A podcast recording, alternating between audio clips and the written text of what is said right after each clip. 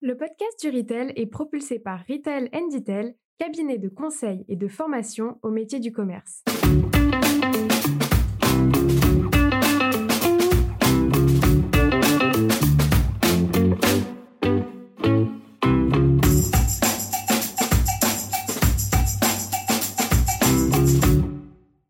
Bonjour et bienvenue sur le podcast du Retail. Je suis Sylvain Audrin, un des artisans de ce podcast dédié au commerce et à l'alimentaire d'aujourd'hui et de demain. Nous sommes un collectif d'experts et de passionnés du retail et du food. Aujourd'hui, j'ai le plaisir de rencontrer Anna Balaise, cofondatrice de Lizy, L-I-Z-2-E, une solution SaaS pour l'économie circulaire, la location et la seconde main. Ce qui m'a passionné chez Lizy, c'est l'approche très processée et très industrielle une approche finalement supply chain de l'économie circulaire. Anna nous explique comment rentabiliser l'économie circulaire grâce à l'analyse data pour optimiser les assortiments, les durées de livraison et le nombre de rotations. Lizzie aide aussi les vendeurs en leur préparant les différentes étapes de réception des retours clients et les remises en état et mesure le temps de ces tâches pour identifier où il peut gagner en temps une approche pleine de maturité qui explique comment Lizzie a séduit les enseignes les plus avancées en économie circulaire, Decathlon, Leroy Merlin, Petit Bateau, mais aussi Leclerc ou Migros et beaucoup d'autres. Avec Lizzie, on a déjà la conviction que non seulement location et seconde main vont devenir de vrais compléments à la vente du neuf, mais que ces nouveaux commerces sont pérennes parce que rentables. Bonne écoute! Bonjour Anna, je suis ravie de te recevoir au sein du podcast euh, du Retail. D'abord parce que tu es une femme entrepreneuse. Alors on n'est plus tout à fait euh, le 8 mars, on est le 9, mais quand même. Euh, et puis bah parce que clairement, il n'y a pas assez de femmes entrepreneuses pour le souligner. Donc je suis toujours ravie d'interviewer une, une femme. Et parce que aussi, tu es cofondatrice et CEO de Lizzy. Donc Lizzy, c'est une solution qui simplifie la vente de location et de seconde main. Donc deux sujets l'économie circulaire et que l'économie circulaire qui me passionne. Donc euh, je ne pouvais que rêver de te rencontrer. Et puis merci aussi de nous accueillir dans tes bureaux. Moi j'aime bien savoir comment ça marche les startups de l'intérieur.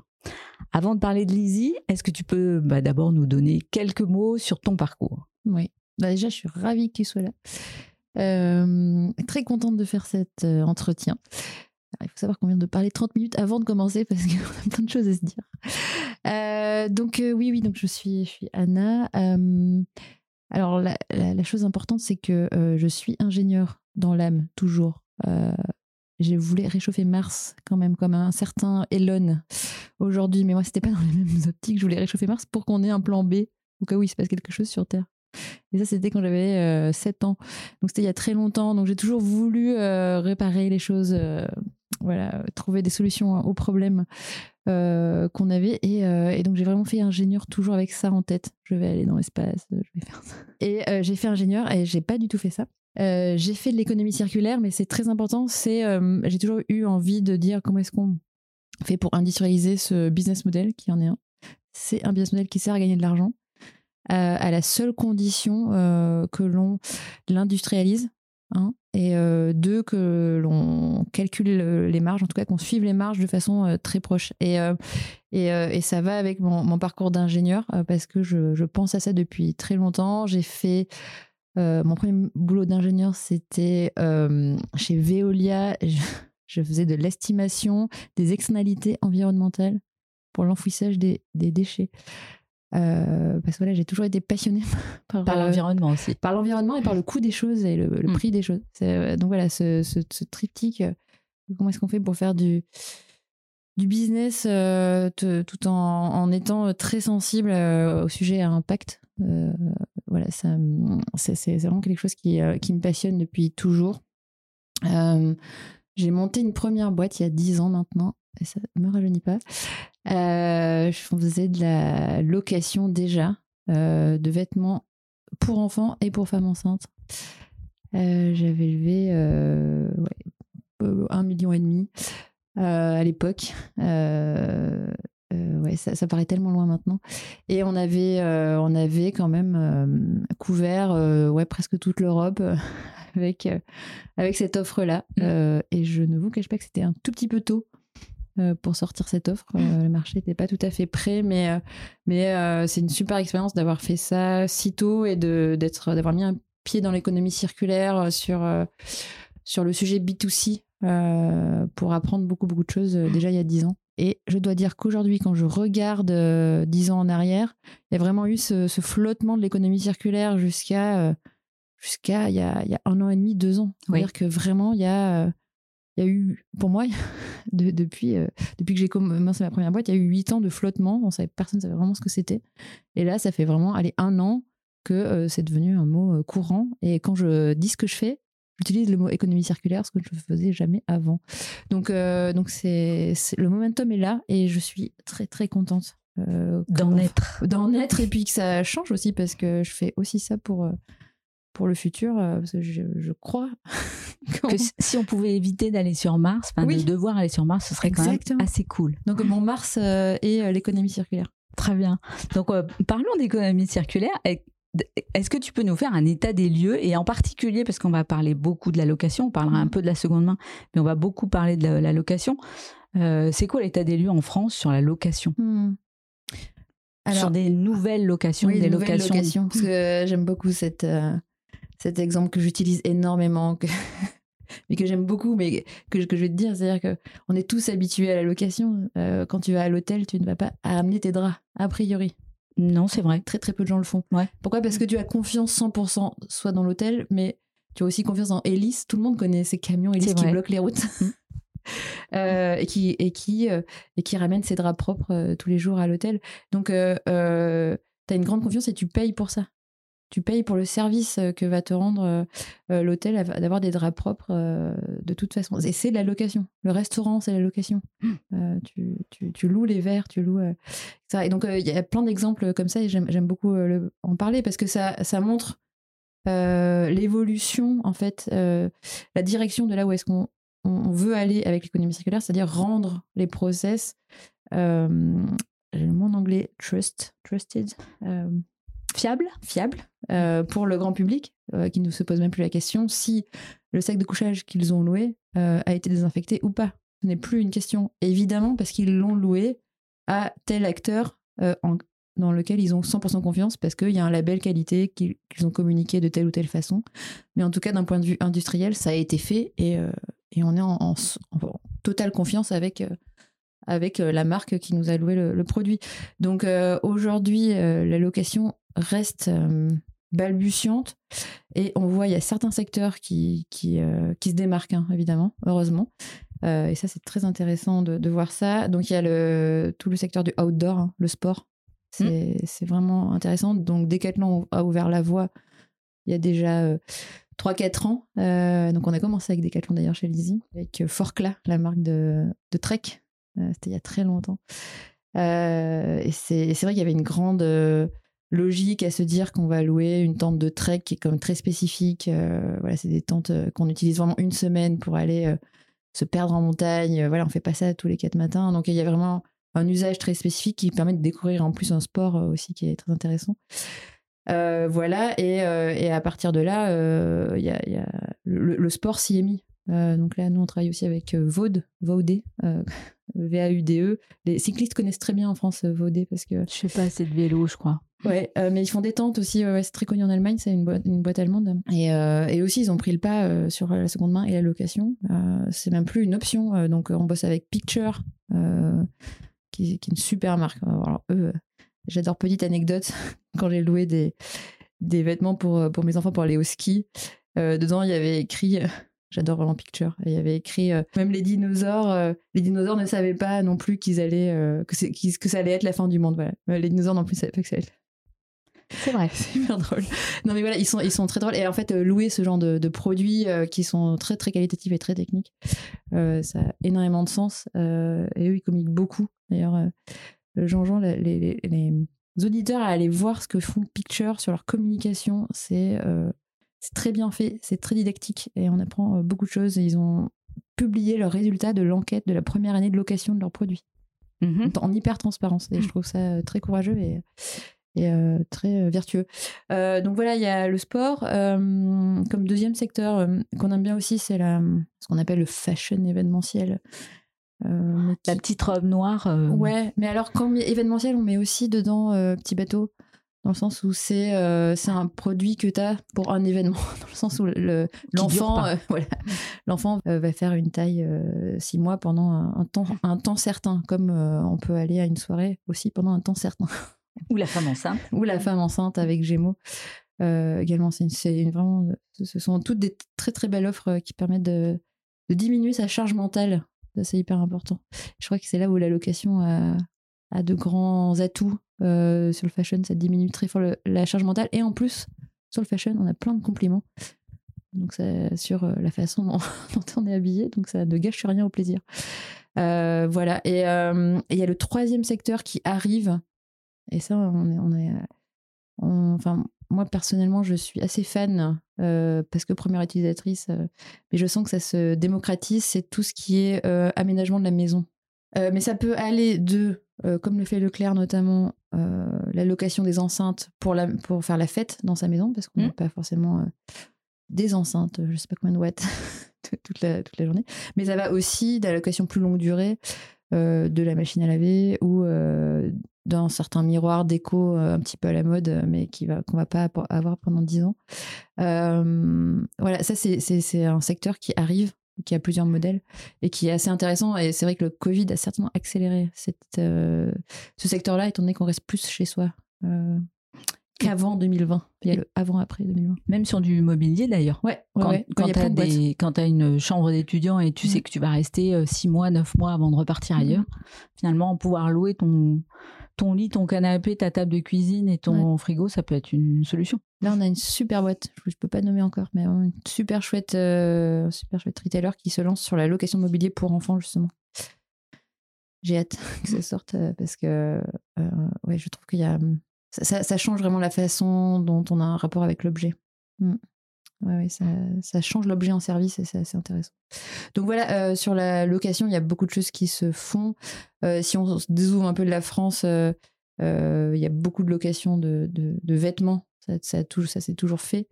On a cette licorne aux US, Rent the Runway, évidemment, qu- qu'on connaît beaucoup hein, par abonnement. Tout, donc nous, on a des investisseuses d'ailleurs américaines, elles sont toutes habillées en the Runway. C'est vraiment rentré dans leur mœurs hein, d'avoir un abonnement. Euh, de, une partie de leur garde-robe est faite d'un abonnement à la location. C'est assez génial. Euh, voilà, et, euh, et, euh, et tous les pays ont, ont leur propre système de, de, location. Et les locations, enfin, on n'a pas parlé de location des, des outils not- notamment, mais c'est aussi un marché absolument énorme, installé, euh, voilà, qui pour moi peut encore plus se développer que ce qu'il est aujourd'hui. Mais euh, Donc ouais. en termes de maturité, comment tu situerais la France par rapport aux autres pays d'Europe et, et par rapport à aux US c'est pas mal, c'est pas mal. On est, on est- enfin voilà, c'est c'est pas mal. hein. Il y, a, il y a quand même pas mal d'offres. euh, Beaucoup d'inici- oui, beaucoup Ouais. d'initiatives ces, Ouais, ouais. ces 12 derniers mois. oui, oui. Donc même- on n'est pas en, en retard. Non, pas en retard. Euh, le UK est évidemment un tout petit peu en avance. Euh, mais alors, c'est lié aussi au fait qu'ils sont moins. euh, comment dire Ils sont un tout petit peu plus innovateurs. Ils essayent beaucoup plus, plus vite. Et ils ont vraiment aussi euh, ce sujet de d'ultra-inflation, surtout en ce moment. Ça fait un an hein, qu'ils sont en crise. hein. Ils, sont, Ouais. ils étaient en crise avant nous, hein, Ouais. avant la France. Quand je dis nous, c'est la France. Donc, ça fait déjà un peu plus longtemps que les retailers sont en souffrance. en tout cas, pour, pour répondre à, à leur marché. Et puis Euh, même d'un point de vue euh, consommateur. Ouais, ouais. c'est- La location, c'est aussi une façon de réduire euh, ses dépenses. Euh, et oui, oui, et puis de, de- de- d'un peu plus contrôler euh, aussi. hein. Si on a besoin d'un, d'un, d'un produit qu'à un seul moment, euh, voilà, on dépense juste en une fois une, une fraction du prix. Euh, Il y a une histoire de contrôle de son budget qui est un petit peu plus rassurante quand on est dans des périodes aussi incertaines que, que les nôtres. Et après, le plus grand concurrent de la location, en tout cas pour le, le vêtement par exemple, c'est, c'est Shine. Shine, j'aime le dire. Enfin, c'est vraiment. Ouais. Quand Michael a la concurrence de la location, c'est. Shine en fait. Ouais. Et c'est c'est un petit peu triste, mais, euh, mais c'est la réalité. C'est vraiment ça Ouais. qui se passe. C'est-à-dire que l'ultra fashion, on... bah, c'est vraiment ça, l'ultra fashion, on commande pour pas cher énormément de produits. Ce qui est la même chose que la location. On commande pour pas très cher beaucoup de produits. Mais qu'on remettra ensuite euh, éventuellement dans un, dans un mais circuit. le consommateur, euh, lui, il cherche, euh, cherche surtout à être, euh, à paraître, euh, et puis à être, euh, à avoir une utilisation euh, intéressante avec le produit et, et pas à payer trop cher, oui. Pour- donc, Donc, un enjeu d'environnement qui est très fort et on voit sur ces enjeux d'environnement, c'est souvent la législation qui fait bouger mm. les lignes. Euh, est-ce qu'il y a des orientations euh, qui vont, euh, qui promeuvent l'économie circulaire? La mm. réponse est oui, mais mm. est-ce que ça va faire évoluer aussi d'une façon ou d'une autre la location dans les années qui viennent? Pas court terme. La location va pas être touchée à court terme. La location, c'est quelque chose de fond, c'est quelque chose qui se construit. c'est une offre, c'est un service. Hein. Ouais. Contrairement à la seconde main qui est plus, euh, plus faire le parallèle entre la seconde main et, euh, et la, vente et l'achat de neuf. C'est quand même beaucoup plus proche mmh. en termes de, de process d'achat pour un consommateur. Alors que la location, c'est un changement d'habitude et c'est plus un service. C'est-à-dire qu'on on est plus en lien avec la marque, il y a plus de fidélisation. On, voilà, on, a, on a quand même une relation à la marque qui est un tout petit peu différente euh, parce qu'il y a une fréquence. la législation, donc oui, bah, je pense que tu fais référence à la loi AGEC, évidemment. Ouais. Euh, qui va aider la seconde main, euh, indirectement la location, parce qu'on n'a évidemment plus le droit de détruire les produits. Donc il y a des produits, il va falloir leur trouver une nouvelle utilité et pourquoi pas des utilités euh, de service, justement. Mm. mais voilà, le, la percolation doit faire son temps, j'ai envie de dire, là, sur ce mm. sujet-là, entre loi AGEC et location. C'est pas, c'est pas, il n'y a pas une ligne directe entre les deux. Beaucoup moins directe que, que avec la seconde main. Ouais, ouais, ouais, ouais, ouais. Mais ça, ça va aider, et je, j'espère aujourd'hui Aujourd'hui, voilà, c'est surtout des initiatives, on teste, on regarde, euh, on, met à l'échelle si on va vraiment qu'il y, a un, enjeu. Sur le, sport, il y a vraiment un, très gros marché. Euh, là, ils mettent à l'échelle et évidemment, à mon avis, il y aura de la législation et je crois qu'il faudra encourager ces sujets d'économie circulaire c'est un sujet qui revient tout le temps. Hein. Comment est-ce qu'on fait pour baisser la TVA sur l'économie circulaire? C'est un sujet bien, bien connu euh, euh, des lobbyistes euh, de l'économie circulaire. Donc c'est fait pour la seconde main. Ouais. Et, je sais pas encore fait pour, la location. c'est ça. Et j'aimerais bien que ce soit un vrai sujet. J'aime beaucoup l'idée. mais voilà, chaque chose en son temps, je crois. Ouais. On va d'abord construire les process Mais oui, et ensuite euh, on ira chercher une baisse de la TVA. Donc passons maintenant à Lizzie. Euh, parlons de Lizzie. Est-ce que tu peux nous dire quelle est l'offre de Lizzie hmm. Aussi, à qui s'adresse euh, Lizzie quels, acteurs en fait en France ou ailleurs mhm. Alors, l'offre de Lizzie, c'est c'est ça qui est, qui est intéressant, c'est qu'on a on est une start-up, donc on, on apprend. Mhm.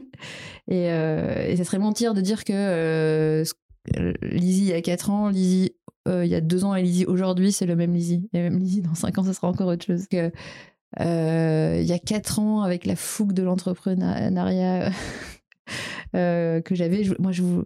Voilà, l'idée c'était d'accompagner les marques et, de leur offrir le, le full package, quoi, toute la suite euh, pour se lancer dans l'économie circulaire. Et là, on se rend compte qu'on a euh, notre volonté, et c'est ce qu'on est, c'est le virage qu'on est en train de prendre et qui est, et qui est pour nous celui vers lequel il faut aller. Euh, pour nous en tant que Lizzie, hein, là, où on est, c'est de d'accompagner les marques sur surtout sur la logistique et l'opérationnel.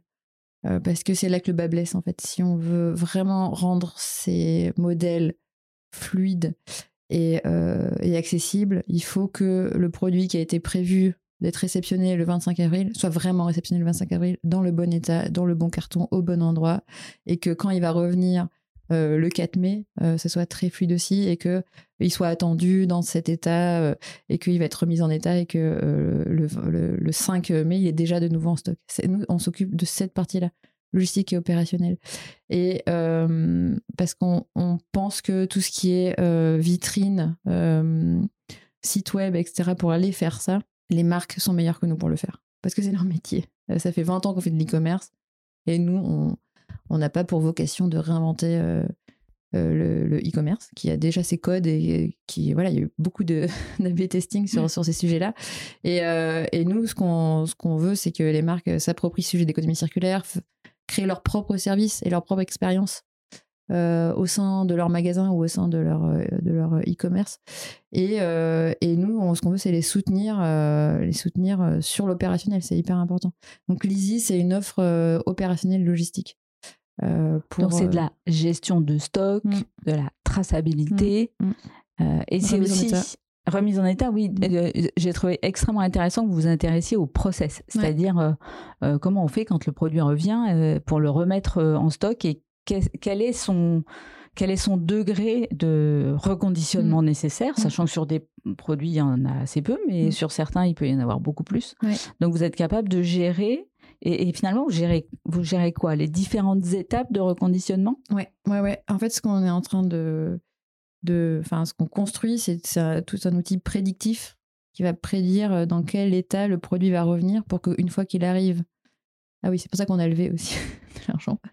Une fois qu'il retourne, alors soit en magasin, euh, quand, quand, les magasins servent d'entrepôt, où c'est un, un mini-stock qui tourne, soit en entrepôt centralisé, euh, ce produit euh, soit, soit pris en, en gestion le, le, dans, le, dans, dans l'état qui lui correspond le plus. C'est-à-dire que euh, on sait que ce produit, il a 80% de chances d'être abîmé de telle et telle façon parce qu'on on, l'a estimé. Et donc ça veut dire que on va le mettre d'abord dans, le, dans l'atelier, entre guillemets, l'atelier de détachage par exemple.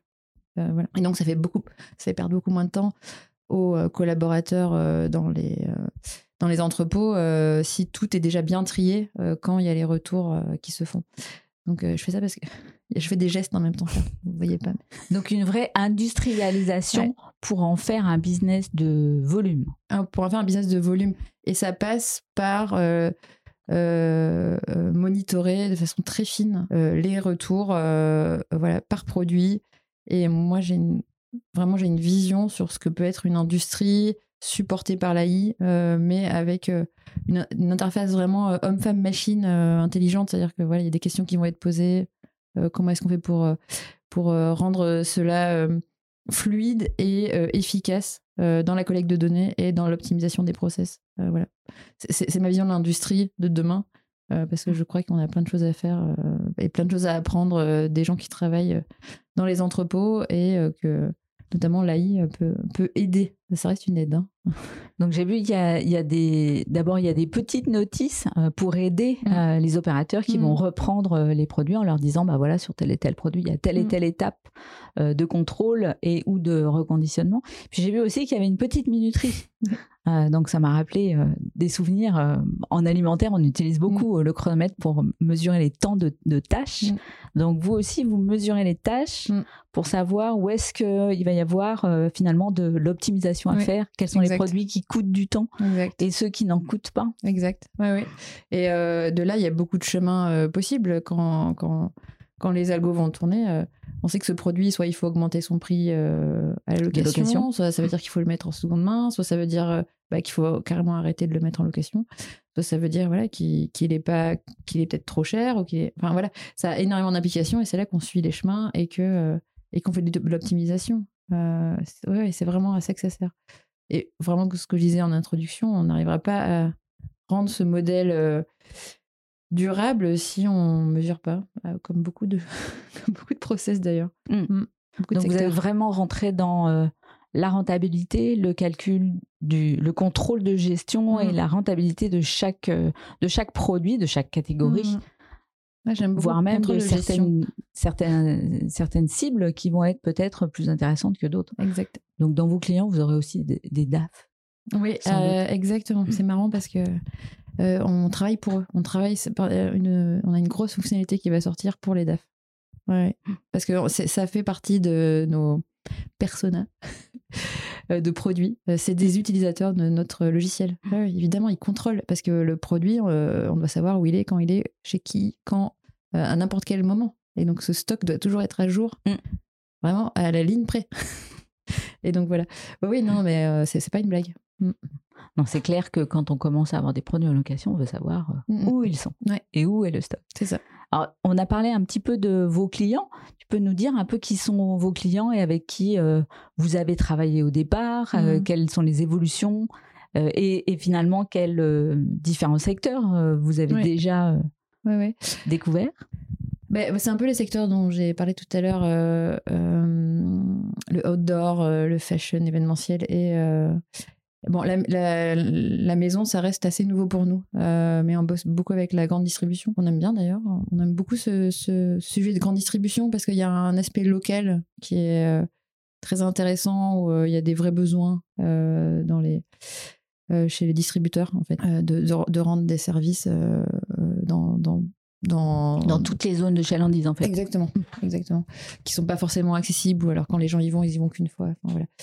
Euh, voilà. Euh, et donc on bosse, euh, ben, alors dans la grande distrie, on bosse avec Leclerc justement. Euh, Qui n'a pas fait beaucoup parler de lui sur ses solutions bah non, de parce que parce qu'ils font, ils font, ils font ça petit à petit, quoi. Voilà, c'est euh, c'est c'est fait pour, euh, pour trouver la meilleure offre. Et c'est vrai que là, pour l'instant, ils ont des bons résultats sur, euh, sur certaines gammes de produits qui sont hyper intéressantes. ouais. Ça, ça, ça, va se, ça va se déployer, ça c'est sûr. On bosse avec notamment Cultura qui fait un, un- une offre vraiment, vraiment smart, qui est la location d'instruments de musique. Et je pense que c'est arrivé à tout le monde, en tout cas tous les gens qui ont des enfants, ou même soi-même. hein, on se dit à la résolution de, de Nouvel An, je vais me mettre au piano. Mais bien sûr. Euh, et voilà, et donc c'est un abonnement, on en fait un mois, deux mois, trois mois, et puis après on oublie le piano Ouais. dans un coin. C'est la grande question avec les enfants. Voilà. Combien de temps? même quand on est adulte, hein, je crois que des fois on se donne des petits défis. euh, je vais apprendre la guitare. Euh, et voilà, donc c'est des abonnements pour des instruments de musique euh, en magasin. Et là, ils sont en train de le déployer au niveau national. C'est... Ouais, moi, je, moi je, je pense beaucoup, à, je crois beaucoup à ces, à ces systèmes de. C'est du leasing courte durée, on va dire, euh, pour vraiment tester. Euh, et en effet, ce produit euh, va pas rester euh, dans une cave. C'est ça qui est assez intéressant. Il va, il va circuler et faire des heureux. C'est ça qui est, qui est bien. Voilà, et là, on bosse aussi avec Migros en Suisse. voilà, sur ces sujets-là. Et avec Migros, vous travaillez sur quoi? On bosse beaucoup sur euh, tout ce qui est jardinerie, euh, mais aussi euh, tout ce qui est festif, barbecue, ouais, transat, qu'est-ce qu'ils ont, des tonnelles, ils ont ouais, tout ce qui est. Et c'est très saisonnier, c'est en fait à ça qu'ils servent. Ouais. hein. Et à Noël, là, ils ont quand même loué des, des, des sapins décorés. On peut louer sa, dé- sa déco de Noël Ouais. pour faire sa maison toute illuminée. Comme dans les films. D'accord. Donc ça c'est intéressant. Euh, ouais, dans le fashion, on bosse, euh, on bosse avec Mage notamment. Euh, on aime beaucoup parce que parce qu'ils ont ils font et la seconde main et la location avec nous. Donc il y a vraiment une vraie cohérence sur l'économie circulaire.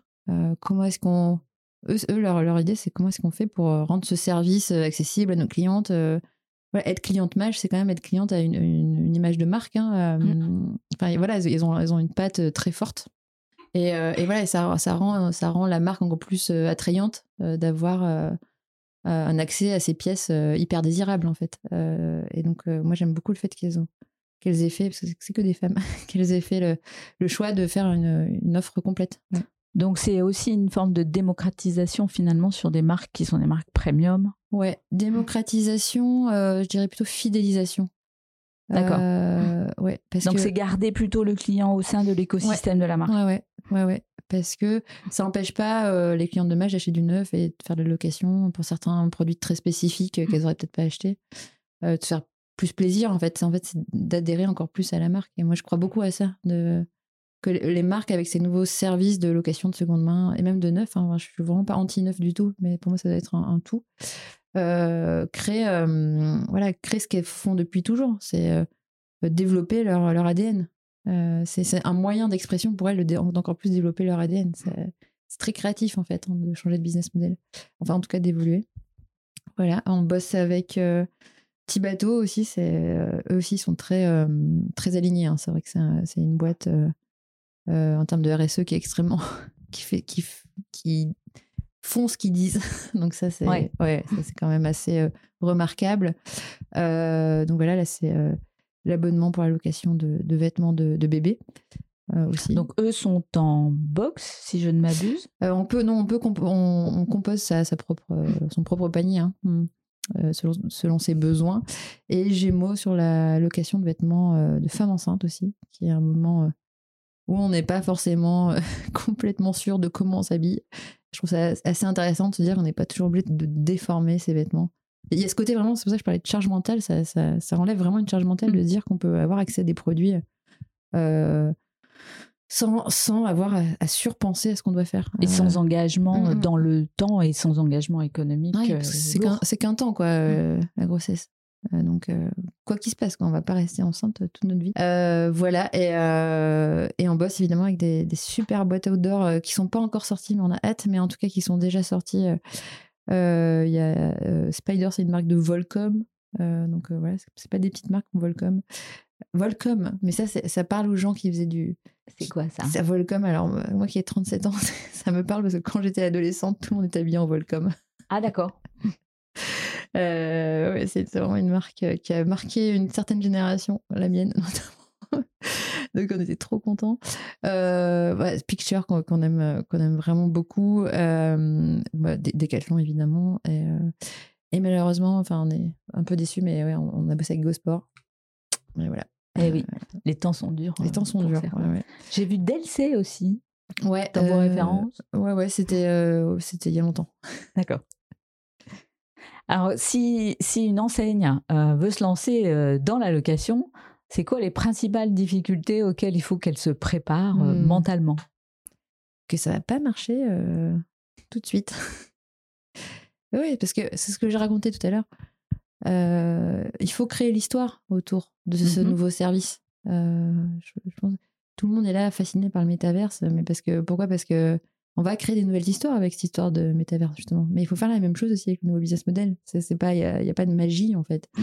Euh, et donc les marques ont ce, ont ce, ce devoir en tout cas de, de penser euh, le système de, de location ou de, de- ou de seconde main. C'est vraiment d'économie circulaire en tout cas, euh, comme, comme si elles ouvraient par exemple un, un nouveau magasin flagship sur les Champs-Élysées. Enfin, il y a énormément de travail derrière, des équipes marketing, euh, de, stratégie, euh, évidemment de financière. Le DAF a son mot à dire évidemment dans tout ça, de logistique, mais ça c'est là où on intervient. Mais avant que nous on intervienne, il y a énormément de boulot à faire, euh, de faire des, des enquêtes auprès de ses clients, de tester des trucs un peu à, la main. Euh, voilà, il y, y a un gros travail de défrichage à faire avant que nous on intervienne, qui est, qui est important. Et c'est, je pense que les marques l'ont de plus en plus compris, hein, c'est compris. Et c'est pour ça que, que nous, on a, des relations assez longues avec les marques, c'est-à-dire qu'on parle longtemps avec les marques avant, d'y aller. Mais, c'est pour, pour le bien de tout le monde, en fait, parce qu'elles font leurs enquêtes, elles, euh, font le travail en amont. Euh, et donc, une fois que tout le monde se lance et que tout le monde est, est onboardé, parce que c'est un. On lance vraiment une nouvelle construction euh, sur la mer, quoi. Ça y est, c'est parti. Ouais, c'est un autre type de commerce. Ah ouais, ouais, c'est un autre type de commerce. Et donc, une fois que tout le monde est onboardé, et c'est vrai que souvent, ça onboard pas mal euh, une nouvelle génération de, de- de collaborateurs dans la marque. Euh, et c'est marrant parce que c'est, ouais, c'est. Souvent, on a vraiment des, ouais, ouais, des, euh, des personnes qui viennent d'être recrutées pour ça, enfin, c'est, qui sont hyper motivées. là, on voit le poste de chargé d'économie circulaire qui est en train de popper partout. Ah, J'en connais les- encore pas. ah ouais, bah, je t'en présente plein si tu veux. Ah ouais, chez les retailers, euh, ils nous disent attendez, attendez, on est en train de recruter notre chargé d'économie circulaire. Et souvent, ils font des. des... enfin, c'est souvent, c'est des recrutements en interne, donc c'est hyper intéressant aussi, hein, la dynamique qui est au niveau Ouais. RH sur ces sujets-là euh, à l'intérieur des boîtes. Et donc, je me suis perdue dans. Donc on disait qu'est-ce qu'est-ce qui, ce sur quoi il faut se préparer. Donc tu nous as dit, Oui. eh ben, il faut réfléchir, il faut, Faut réfléchir, établir une ouais. stratégie. Euh, Marketing hein, aussi, hein, faut- c'est c'est pas rien. Il Mm. faut que euh, si personne n'est au courant, il va rien se passer. Euh, ouais, euh, oui, faire savoir, faire savoir. ça c'est clair. faire savoir. Mm. Euh, ça, et ensuite, il faut onboarder tout le monde, évidemment. Euh, Mm. Personne ne doit être laissé de, de côté, c'est-à-dire que même si on a un réseau de magasins, il faut que vraiment les vendeurs soient formés à répondre, en tout cas. Mhm. même s'il n'y a pas de- de- d'offres euh, euh, sur site, il faut absolument qu'ils qu'ils soient au courant de cette, cette idée-là. Euh, parce que c'est pareil, c'est pas rien, c'est pas rien, c'est vraiment une expérience de complémentaire, donc il faut absolument que tout le monde soit au courant. Euh, voilà, et ensuite, euh, ben ensuite, nous, on arrive vraiment sur la partie opérationnelle et, logistique. Euh, et là, c'est là, que la, magie, ça- ça- il y a quand même un peu de magie.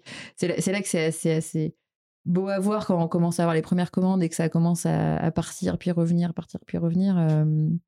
C'est là que c'est intéressant que les premières données arrivent, euh, qu'est-ce qui se loue le plus. euh, et là, là, on est parti dans de l'optimisation. Et, euh, et voilà, en fait, on, est dans l'amélioration continue encore aujourd'hui en 2023 et 2024. Je pense qu'on va l'être encore pour, pour plusieurs années, de savoir quelle est l'offre, quelles sont les offres par, par euh, marque, par retailer qui fonctionnent les mieux. Euh, Combien de temps Combien de temps? Et en fait, ça dépend. Il n'y a pas de règle universelle. Ça dépend de l'ADN de la marque, de son positionnement, de ses cibles, euh, la météo. Non, mais ça, ça dépend vraiment de qui sont les marques, euh, quelles- comment elles se définissent. Et, et c'est parce que les marques font la même chose qu'elles vont proposer la- le même système de location. Voilà. Le, le, pour, pour moi, il y a, un- il y a, un- il y a des, beaucoup de choses à tester et, euh, et les marques doivent se l'approprier. Il y a, il y a, il y a un travail d'appropriation qui est assez intéressant et nous on le voit, on le voit, c'est assez. euh, Et donc, pour s'approprier euh, ce nouveau business model, vous insistez beaucoup sur la data. Ouais, ouais, ouais. Donc, euh, euh, suivre la donnée, euh, euh, pouvoir la, la récolter aussi. Euh, si- pour la récolter, il faut qu'il y ait, il faut qu'il y ait, euh, il faut qu'il y ait du trafic, évidemment. Euh, donc, ça veut dire que c'est voilà, vraiment des, des choses sur lesquelles on insiste. Euh, euh, il, faut, il faut du trafic pour avoir de la donnée. Et donc, on, on- travaille beaucoup là-dessus. et optimiser, optimiser, pouvoir collecter de la donnée en entrepôt. Ça, c'est vraiment vers là qu'on va. Euh, encore, on pousse vraiment très très fort là-dessus. Euh, en ce moment, c'est vraiment notre euh, cheval de bataille en ce moment.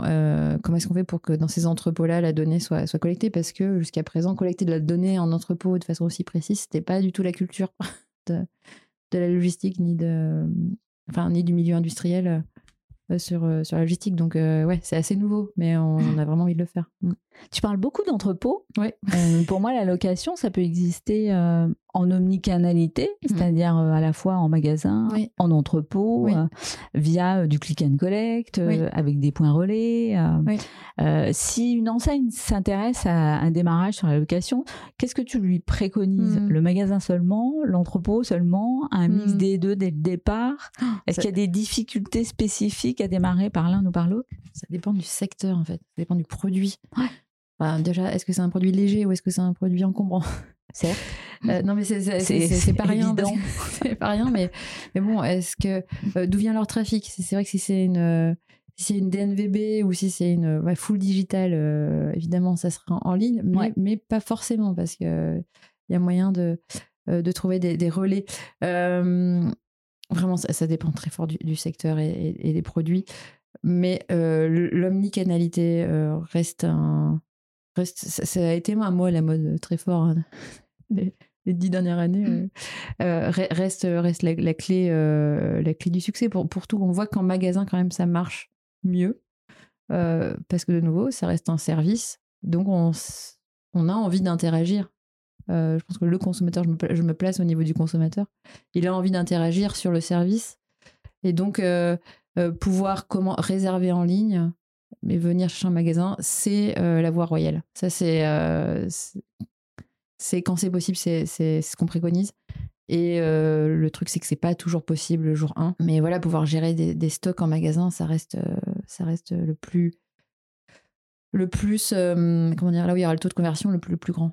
Euh, mais c'est pas toujours possible parce que par exemple pour les vêtements c'est c'est pas possible Euh, parce qu'il faut pouvoir avoir un centre un, Un centre de reconditionnement. reconditionnement Ouais. et vraiment un stock centralisé et c'est aussi là-dessus qu'on bosse très très fort comment est-ce qu'on fait pour avoir un réseau de multi-entrepôts donc de multi-entrepôts euh, liés à plusieurs magasins et qu'il y a des livraisons qui se font de façon récurrente euh, dans les magasins Euh, et c'est là-dessus qu'on on travaille fort parce que parce qu'on veut pouvoir proposer euh, moi je rêve d'un magasin où tu puisses à la fois acheter neuf louer et acheter seconde main c'est ce serait clair. parfait Mm. mais ça demande euh, ça demande une rigueur logistique euh, qui, qui n'a jamais été abordée encore, euh, en tout cas dans la réalité. Ouais, ou un magasin showroom, euh, Mm. ou euh, éventuellement, euh, ensuite, le produit, qui soit neuf, qui soit seconde main ou qui soit en location, arrive éventuellement même dans un, Ouais. dans un deuxième temps. Ouais, alors ça, je- a priori, ça marche pas très bien. Il y, en a qui essayent. il y en a mais- qui essayent, il y en a qui essayent, mais euh, ouais, c'est- a priori, le, le- quand on va en magasin, on aime bien repartir avec. Et tu parlais de confiance. euh, effectivement, le magasin a un vrai rôle de Oui. tiers de confiance. Oui. C'est peut-être plus facile d'avoir confiance quand on a Oui. vu euh, un vendeur plutôt que d'être en pur digital. Ouais, ouais. Et puis, euh, tu es plus enclin à acheter aussi quelque chose, un accessoire, des chaussettes, autre chose que tu n'aurais pas forcément loué. Euh, tu es plus en confiance. Il y a, y y une relation de confiance qui se crée euh, en magasin. Euh, et nous, on le, on le voit, enfin, on l'a vu avec bah, Leclerc, justement, au, au Cultura. évidemment, ils viennent là physiquement. Il, se- il se passe quelque chose Mm. euh, entre, entre l'objet, la personne qui reçoit et, et le client. Ouais, il y a un peu de magie. Je parle beaucoup de magie depuis tout à l'heure. Moi, je parle de confiance. Ouais. Bah oui, mais je pense que ça passera par, par les magasins et c'est tant mieux parce que il y a tellement de sujets de réinvention du, du commerce de proximité que mm, Je me suis posé la question de comment on peut mesurer les bénéfices aussi à la fois de la Mhm. seconde main, parce qu'on en parle beaucoup, mais aussi de la location. Euh, Est-ce que vous avez déjà regardé euh, l'analyse des cycles de vie, par exemple? Pour avoir, euh, Mm. bah, l'année prochaine, il faudra commencer à rédiger des rapports sur Mm. euh, que fait l'entreprise sur l'environnement. Ouais. Est-ce qu'on pourra avoir des estimations d'analyse de cycle de vie sur ce type Ouais, d'activité Ah ouais, c'est en cours, ça y est, c'est lancé. Euh, donc ouais, nous on vient de, de nouveau, on vient de lever et euh, c'est assez intéressant en ce moment ce qui se passe euh, dans l'écosystème Startup Impact. hein. C'est-à-dire que de toute façon, je voulais le faire, mais nos, nos nouveaux investisseurs nous, nous imposent ce genre de, de sujet et de toute façon, c'est quelque chose que j'avais vraiment envie de faire. Là, ça accélère, euh, on a l'argent pour le faire, de dire comment est-ce qu'on fait pour communiquer sur euh, l'impact environnemental euh, du, du service dans son entièreté. Et, euh, et j'aime beaucoup l'idée de se dire que, ça c'est ma vision, mais sur cette vision environnementale, comme la petite feuille Google là qu'on voit, je sais pas si tu l'as vu, quand tu regardes ton trajet sur Google Maps maintenant, il te met une petite feuille sur le trajet qui consomme le moins d'essence. D'accord Ouais. Non, je n'ai pas encore Entre- regardé. Entre euh, l'autoroute et le- les routes nationales, c'est assez intéressant. Et pareil, j'ai envie de, de me projeter en me disant que la logistique et les opérations seront tellement processées et de façon intelligente que euh, le le- l'acheteur final, que ce soit la seconde main ou la location, pourra choisir entre euh, l'entrepôt, euh, si on a Paris euh, d'Ivry, quoi, ou euh, avec la petite feuille verte, ou l'entrepôt euh, où le, que le produit vienne d'Italie pour x, y raison. Et donc, euh, j'aime beaucoup cette idée qu'on va pouvoir, en mesurant, on va pouvoir communiquer sur euh, des choix et euh, les consommateurs finaux feront leur choix. Ça, ça va être quand même génial. Ce qu'on a envie, c'est du choix quand on est euh, client. Et donc, euh, donc voilà, ouais, ouais, j'aime beaucoup ça. Euh, mais c'est pas tout de suite, mais, euh, mais c'est dans, c'est dans les roadmaps. Ouais. Mm. Et puis pouvoir euh, comparer aussi euh, Ouais. le bilan carbone finalement de Ouais. j'achète neuf, je j'achète de la seconde main ou, ou je loue. j'ai hâte. Mais j'ai vraiment hâte que ça, que ça soit, que ça arrive. Euh, on a déjà un peu parlé du modèle économique, mais c'est un sujet euh, Mm. pour moi qui est, euh, qui est au cœur en fait de l'économie circulaire, parce que la grande crainte, c'est que finalement, euh, on soit euh, dilutif par rapport à la vente du neuf quand on est Mm. une enseigne. Donc, c'est quoi les KPI clés qui vont faire la rentabilité du modèle de location? Euh, ça dépend du prix euh, de vente publique, du produit à la base. Euh, en fait, le KPI principal, c'est euh, c'est le nombre d'allers-retours. Parce que la logistique, c'est ça. hein, c'est des, des choses qui, qui qui bougent prennent des camions, Non. puis qui reprennent des camions dans l'autre sens. C'est aussi pour ça que euh, euh, souvent au niveau impact environnemental, oui, mais ça voyage beaucoup le produit. Oui, mais bon, euh, quand on fait la compensation euh, sur euh, la production de 10 objets versus un seul, ça, ça s'équilibre. C'est ça l'équation. Et le modèle économique, en fait, euh, pour le système d'abonnement, euh, moins il y a d'échanges, plus c'est rentable. Donc, euh, plus, plus le produit est gardé longtemps, euh, plus c'est rentable, évidemment. Donc, il faut réussir. Mais en même temps, il faut que le consommateur puisse quand même le changer pour, pour avoir l'impression d'utiliser son, son, son service. Donc, Mhm. c'est le, le juste équilibre, en fait, entre le nombre d'échanges et, et euh, voilà, le nombre d'échanges. Et sur, euh, sur la courte durée, donc euh, quand on fait juste une location d'une semaine, par exemple, c'est euh, ce qui fait la rentabilité, c'est euh, c'est là où nous, on intervient à l'ISI, hein, c'est euh, le produit doit rester le moins longtemps possible dans ce idle time, c'est-à-dire vraiment dans le temps où il, il faut qu'il puisse repartir. comme ça, Ouais. il ne sert à rien. Il faut vraiment qu'il puisse être restocké, en tout cas, ou en tout cas être disponible à la location le plus rapidement possible pour que, pour que en fait, ce qui a été prédit deux mois avant soit, soit de plus en plus court. euh, dans le sens où on, a- on va mettre moins en moins de, de marge euh, de, de sécurité pour que vraiment, quand les produits reviennent le lendemain ou même dans les 12 heures, euh, il est de nouveau disponible. Et donc, ça fera plus de produits disponibles qui vont plus circuler et donc euh, moins de fabrication de nouveaux produits. Voilà. Donc, plus de rotation. Donc, la rotation, c'est quand même le. La rotation, euh, la rotation et euh, le- le- les fréquences, euh, les fréquences d'échange qui font qui font le modèle économique en fait. Et, et oui, et ce qui en dernier lieu, ce qui fait le modèle économique, c'est la réparabilité du produit, évidemment. Sa durabilité dans le temps. Si évidemment on ne peut, c'est lié à la rotation, mais si on peut l'utiliser que deux fois, il y a, ça va Il y a pas un problème. Sauf certains produits, mais euh, qui sont qui sont loués très longtemps, mais euh, euh, oui, oui, il faut quand même qu'ils puissent être réparables. Et c'est dans le sport, il y a quand même beaucoup de choses qui sont bien faites. hein. Ouais, ouais. On a vu des choses assez impressionnantes qui, sont, qui ont été louées plus d'une vingtaine de fois. Donc la sélection des produits sera potentiellement même remise en cause par Mm. l'expérience de la location. Mm. Ouais. Avec euh, là aussi un cercle euh, vertueux qui est que Mm. finalement tu mesures directement la, la réparabilité, la solidité des produits que tu as dans ton, dans ton catalogue. Ouais, ouais. Et là, il y a plein d'ingénieurs produits qui vont adorer parce qu'ils auront plein de nouvelles données. Mhm. Ils vont vraiment s'amuser avec euh, des expériences réelles sur des produits qui auront tourné dans différents, différents modèles, euh, différentes temporalités. euh, ouais, ouais. Et ils pourront optimiser euh, ces produits-là. Donc, en fait, il y a plein de nouveaux métiers qui vont émerger de l'économie circulaire. Bah, je, je ren- je renvoie aussi euh, nos auditeurs au dernier podcast, c'est sur euh, réparabilité euh, et réparation chez Fnac Darty, Ah, qui se lance comme un vrai service sur ce type d'activité. Il y a un sujet dont tu parles pas quand on parle Mm. de rentabilité, alors que moi je l'avais en tête, c'est euh, la vente associée. Mm. C'est-à-dire Ouais. la, la mixité, tu en as parlé un tout petit peu à un Ouais. moment donné en disant je ne suis pas contre le neuf. Euh, Il y a quand même aussi une possibilité, à partir du moment aussi où le magasin est présent, Mm. de mixer finalement euh, des achats neufs avec des achats euh, Mm. de seconde main ou vo- voire de la location. Il y a même aussi, si même pour aller plus loin, il y a même le louer et puis garder le produit qu'on a loué. Tout à fait. Oui, Ça peut être une façon d'essayer en fait. Ouais, d'essayer, mais de payer pour, euh, pour laisser. Enfin, voilà, moi je trouve que laisser gratuit, c'est vraiment dévaloriser le, le produit, étant donné que il a été fabriqué par quelqu'un, il a été euh, mis en étalage par quelqu'un. Enfin, voilà, il y y a quand même une valeur à ce produit-là. Euh, et donc, euh, acheter un produit qu'on a essayé, je trouve ça hyper intéressant. Et en effet, il y a l'omnicanalité et il y a le.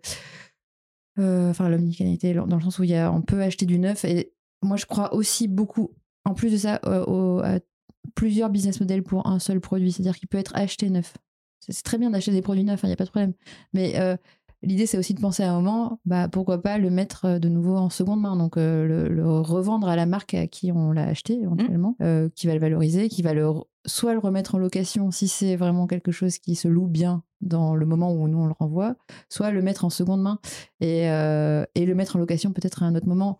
Et donc, j'aime bien imaginer euh, cette vision pour la rentabilité justement, où ce produit aura plus, va permettre de capter de la valeur sur euh, différents euh, business models, que ce soit ça, la seconde main, la location ou, l'achat neuf. Et en effet, il y a la, vente de produits complémentaires, mais qui en fait fait partie de tout ce service qu'on essaye de créer. Sur le outdoor, c'est c'est assez évident. Enfin, si on va faire un, un trek, on a envie d'acheter des envie. On doit acheter des produits lyophilisés. Je sais pas si tout le monde a envie de lyophilisé, mais c'est quand même l'idée. euh, voilà, si on part un petit peu dans des, dans des endroits euh, pendant longtemps. Euh, donc voilà, il y a- il y, a aussi toute cette complémentarité et puis peut-être pas toujours opposer la location avec la, le neuf. C'est vraiment penser les produits comme complémentaires et aussi penser les usages comme complémentaires. Tout le monde n'a pas envie de la même chose. Quand on est un sportif, je prends toujours l'exemple du paddle que je te racontais tout à l'heure, mais on adore le paddle, mais euh, voilà, on aime tellement ça, mais on n'aime pas faire ça avec les touristes. Donc, euh, on va en faire pendant l'automne et l'hiver, par exemple. Euh, Mhm. et donc là, on a envie de l'avoir pour soi. Donc, on peut l'acheter seconde main éventuellement.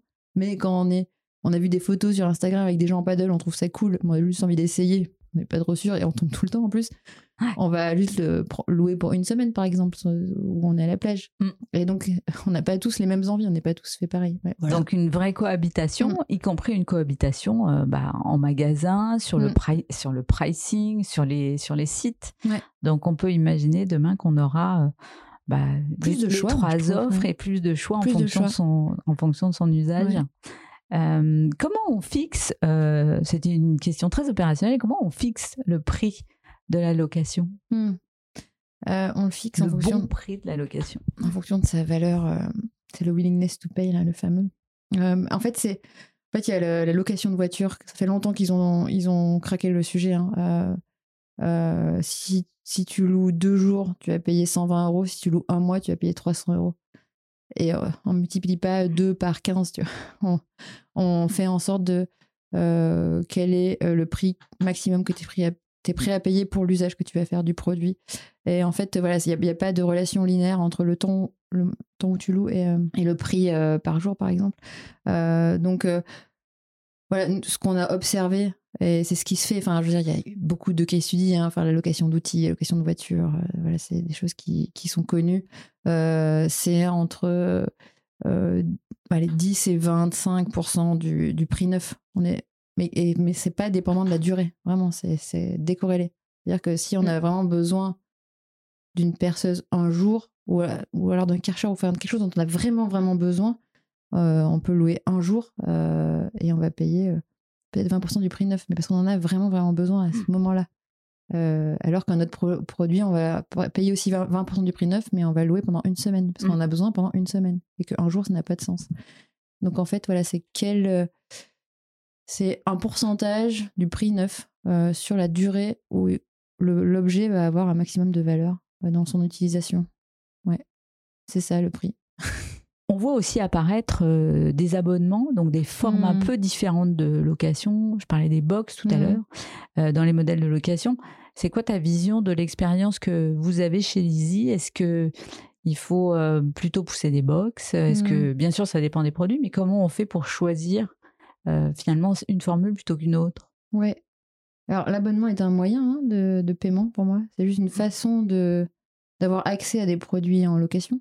La location, c'est juste le fait de ne pas posséder le produit. Euh, soit tu payes en abonnement, soit tu payes juste en one shot. Maintenant, tout le monde est assez habitué sur, euh, pour les films, soit tu t'abonnes à Netflix, soit tu payes au, film sur Google Play. Euh, c'est assez, c'est exactement la même façon de faire, mais mhm. au final, tu vas toujours regarder le film qui ne t'appartient pas. Mais c'est pareil. Alors, et la réponse, c'est quelle est la maturité? Évidemment, tout le monde a envie d'abonnement parce que c'est le Graal. Hein. la récurrence. Revenu récurrent, un peu. On, revient encore au DAF, on aura beaucoup parlé de DAF sur ce podcast. Euh, et, mais, euh, mais la récurrence, évidemment, et, euh, et le fait que il y, a des, y, y a des produits qui, qui, qui, qui sont très forts, une très forte appétence sur, sur la récurrence.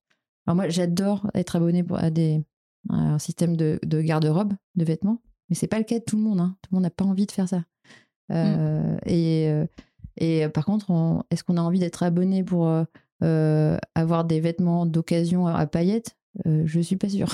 On a plutôt envie de l'avoir une fois parce que c'est le mariage de sa cousine qui va se marier à priori qu'une seule fois. Il y aura le mariage de sa meilleure amie mais dans un an. Enfin voilà, et donc avoir un abonnement ici a moins de sens. Mais donc, donc les, les, marques et les retailers doivent vraiment réfléchir à quel usage qui est ma cible, c'est toujours pareil. Hein. Euh, quel usage qui est ma cible, quel est mon produit, euh, et quelle est l'expérience que je veux offrir avec, euh, avec la location. Et est-ce qu'on peut faire cohabiter abonnement mmh. et ce qu'on appelle le data date? Ouais, courte durée, oui. oui, on peut faire complètement cohabiter. et c'est justement pour ça que nous, on est là, c'est qu'on fait cohabiter des modèles différents dans la logistique et les opérations qui, sont, qui deviennent de plus en plus complexes. évidemment, parce que euh, bah ça peut être le cas de, cet exemple encore dans le fashion. Euh, on aura des, des, vêtements casual par abonnement et des vêtements euh, festifs par, en one shot. En one shot, voilà, parce qu'ils seront additionnels. C'est comme quand, oui, on achète un petit truc en plus euh, ouais, on, est très habitué à acheter des, trucs en plus maintenant. on pousse tout le temps des, petits, des petits trucs en plus, mais voilà, ça, à mon avis, ça, ça va arriver vers là. Mais euh, oui, pour moi, c'est pas, faut pas opposer les deux modèles. C'est des choses qui vont se répondre. Et de toute façon, c'est le marché. Enfin, c'est les consommateurs qui vont qui, vont, faire élire, le choix, qui vont élire les, les meilleurs systèmes.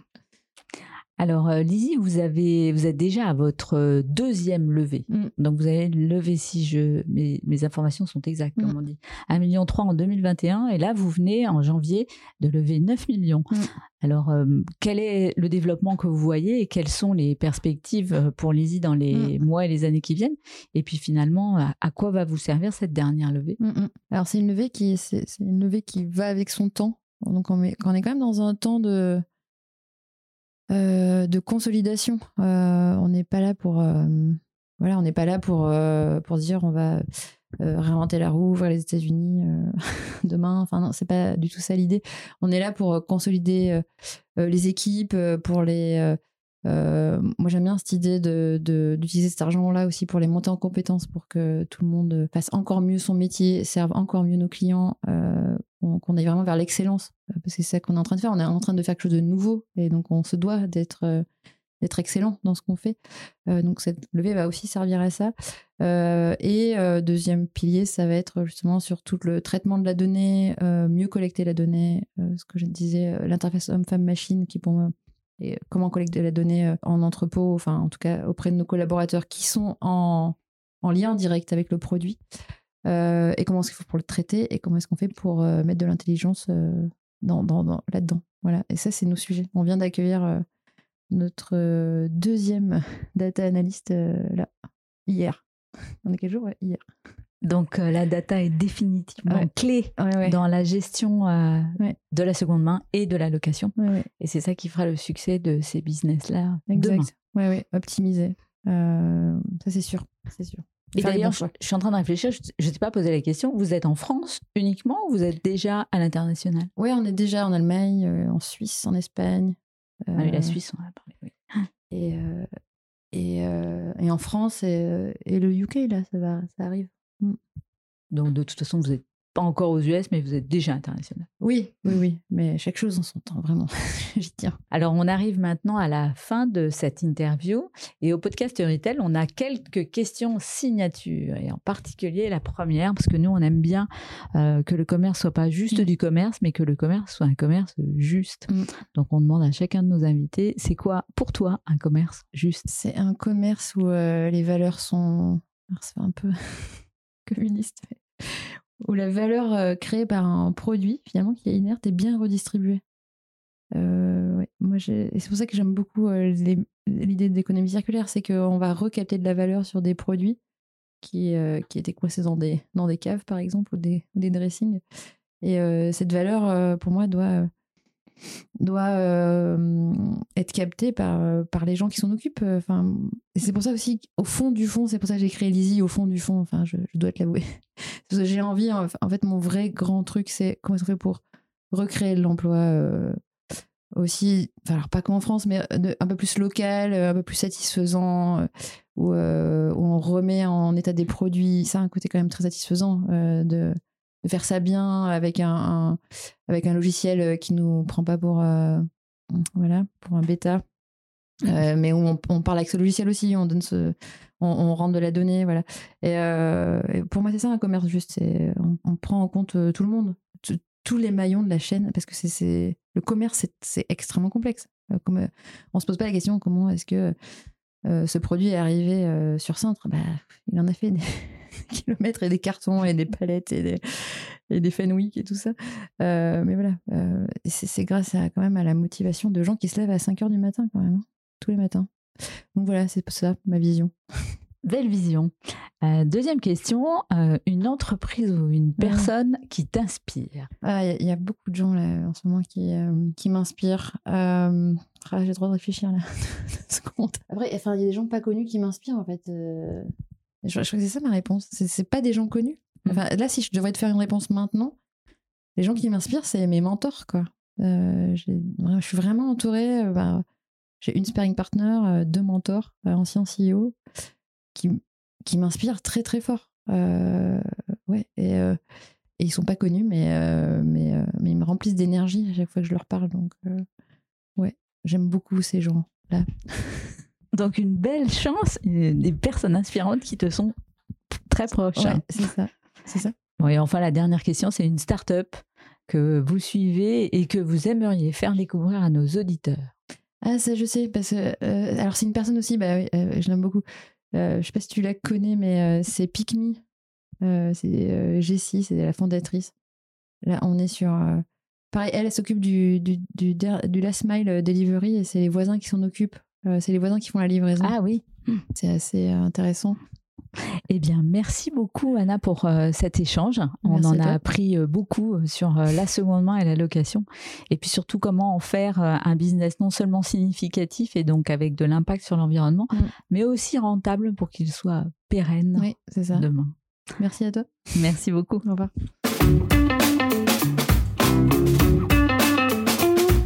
Vous avez aimé ce podcast? Alors abonnez-vous au podcast du Retail, laissez-nous un commentaire et ajoutez 5 étoiles. Et retrouvons-nous sur les réseaux sociaux.